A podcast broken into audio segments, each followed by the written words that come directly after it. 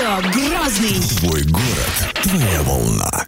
Добрый день, уважаемые радиослушатели! Вы слушаете волну 105.4 FM, передача «Про дело», и сегодня мы в преддверии Всемирного женского дня говорим о профессии, которая для женщины а, является чем-то необычным. В гостях у нас мастер спорта СССР, единственная женщина-спортивный судья всероссийской категории по СКФО, единственная чеченка мастер спорта и спортивный судья по России а, в области парашютного спорта, также замдиректор Центра парашютной подготовки Гудскай, вице-президент Федерации парашютного спорта Чеченской Республики Эсет Махауи. Эсет, ты диктуэл? А давайте начнем а, с такого вопроса. А, как вы пришли в это направление и занялись таким экстремальным видом спорта? Что стало толчком? Я всю жизнь мечтала летать, считаю, что с самого рождения, наверное. И другой профессии я не видела, как посвятить себя небу. Это и было толчком. Исполнение желания летать, прыгать с парашютом. С чего вы начинали? Как вообще пришли в эту область? Начала я занятия в кружке. Я сначала пошла, узнала, что у нас в городе Грозном при СПТУ номер 6 есть кружок парашютистов. Там был такой энтузиаст, плохо помню, Мнаян. К нему я и записалась. И первый свой прыжок я сделала в Грозном.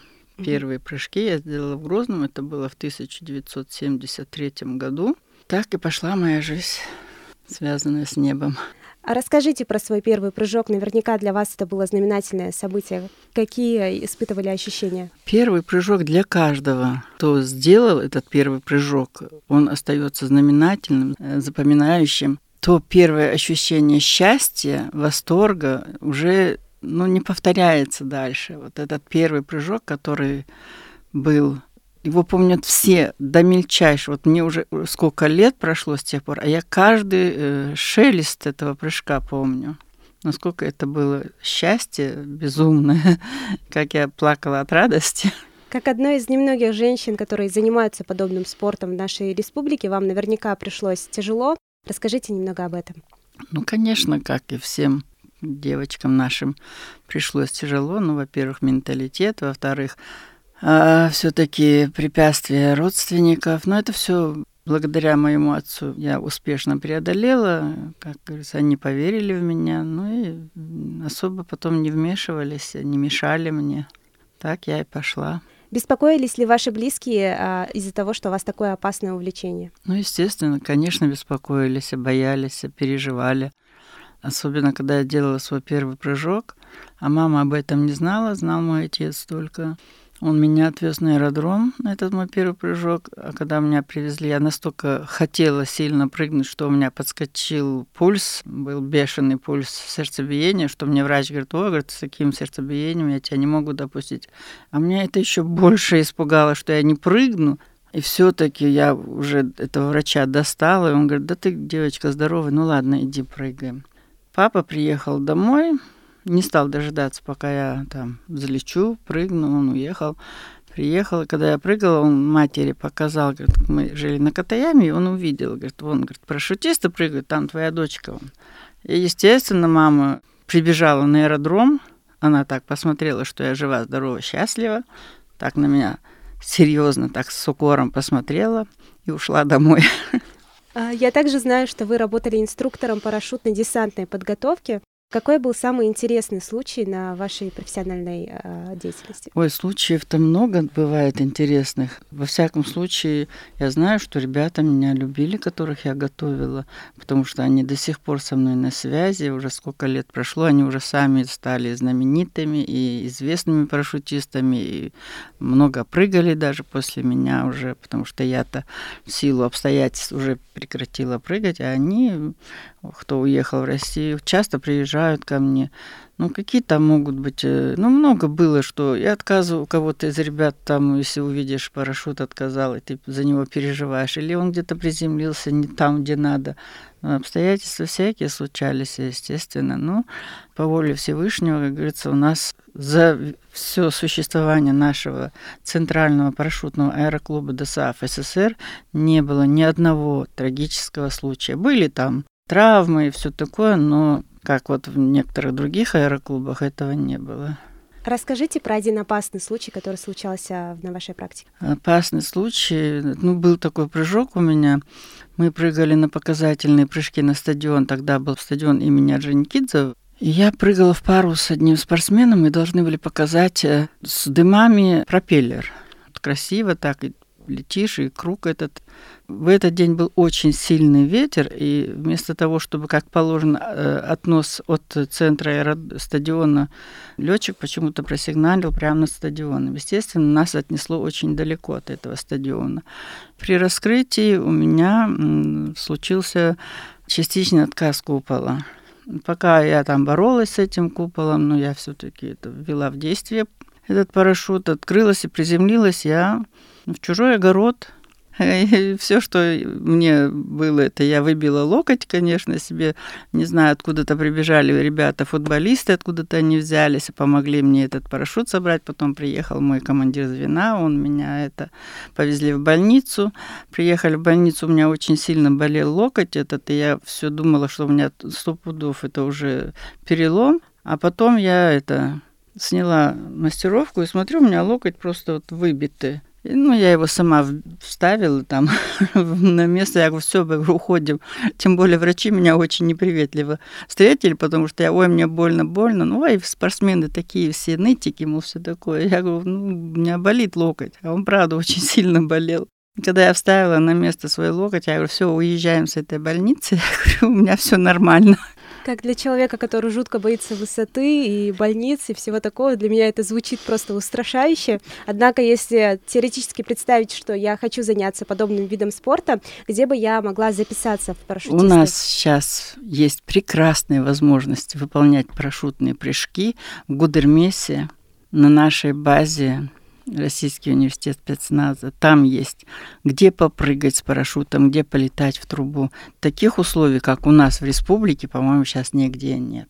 При желании, конечно, кто хочет, пожалуйста, приходите, приводите с собой, прыгайте. А что нужно взять с собой перед первым прыжком? Перед первым прыжком там сначала надо, чтобы прийти, пройти хотя бы предподготовка. Потом угу. уже там, ну, скажут все, что надо принести. Ничего там всего, кроме спортивной формы. И то там выдадут дополнительно все необходимое. А предподготовка это какой-то курс уже на базе? Э, ну, там э, один день вам дадут э, объяснение, как угу. правильно совершить этот прыжок, как действовать в случае опасности или еще что-то там. Ну, предварительная подготовка должна быть, конечно, перед каждым прыжком. Правда ли то, что нельзя ничего есть перед первым прыжком? Ну нет, совсем ничего нельзя. Это наоборот плохо. Надо немножко все-таки перекусить. Угу. Голодным туда на аэродром еще голодный обморок случится. Нет, конечно, неправда. Актуальны ли прыжки с парашютом среди молодежи на сегодняшний день и особенно среди девушек? Ну, пока, пока нет. Ребята приезжают, прыгают. Ну, с девочками у нас пока Ни одной. тишина, пока нет наших девушек, я имею в виду, чеченских. А правда ли то, что прыгать могут только бесстрашные, и помогает ли это бесстрашие вам по жизни? Ну почему только бесстрашные? Каждый человек, он не может э, определить, насколько он бесстрашен или страшен. Там нет такой границы. Может быть, человек, ты смотришь на него, он такой хлюпик, ну, думаешь, ну на что он будет? А потом уже этот человек перерастает прекрасного мастера. Там нельзя сказать, что вот он бесстрашный, а ты это...